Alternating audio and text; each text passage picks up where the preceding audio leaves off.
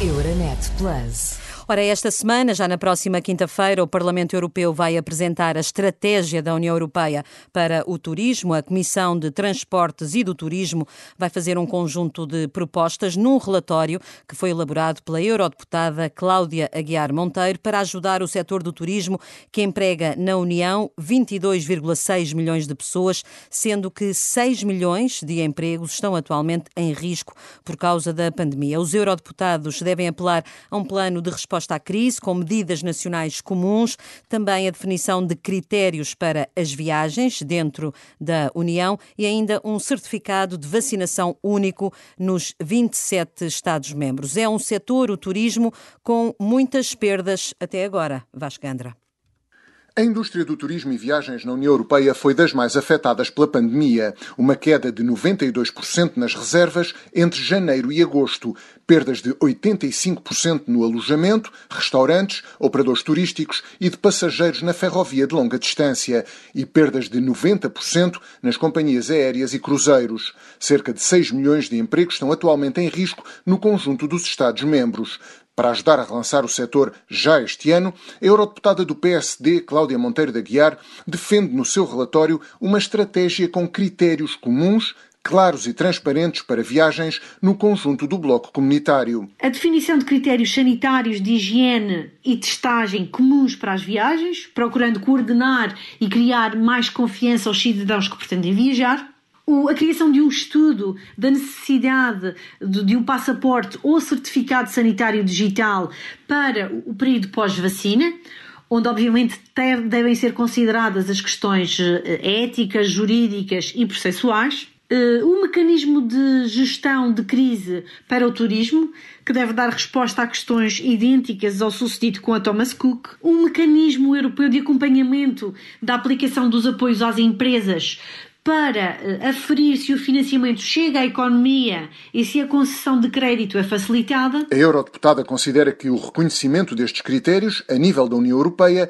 é igualmente crucial para a abertura do setor do turismo aos países terceiros e, para isso, defende a criação de um selo de certificação sanitária do destino União Europeia, tendo como boas práticas exemplos de sucesso nos Estados-membros. A chamada bazuca de ajudas europeias terá igualmente um papel importante de apoio ao setor na transição ambiental e digital.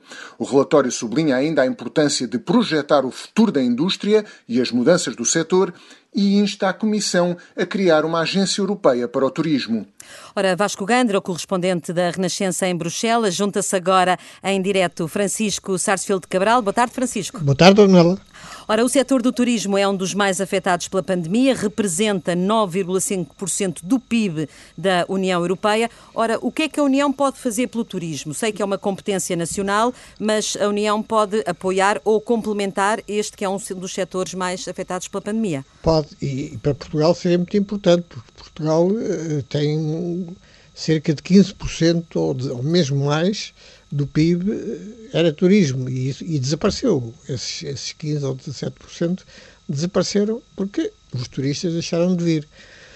Agora, uh, vai ser muito difícil impor regras comuns, porque quando a, crise, a crise pandémica aperta, os países recorrem a todos, tudo o que podem, é? e muitas vezes em contradição com promessas feitas antes. Eh, enfim, é, é, é uma questão que também inflige muito a, aviação, porque mais de metade das viagens aéreas, isto em período normal, não agora, de viagens aéreas no mundo, mais de metade são viagens de turismo, não são viagens de negócios. Viagens de negócios é só pouco mais de 10%. Mas as de turismo eh, são importantes. Eh, agora, tudo depende da confiança que os países transmitem, não é? Uhum, uhum. A, recuperação do nosso turismo eh, não será muito fácil porque tivemos números muito maus e que foram, enfim, difundidos. Uhum.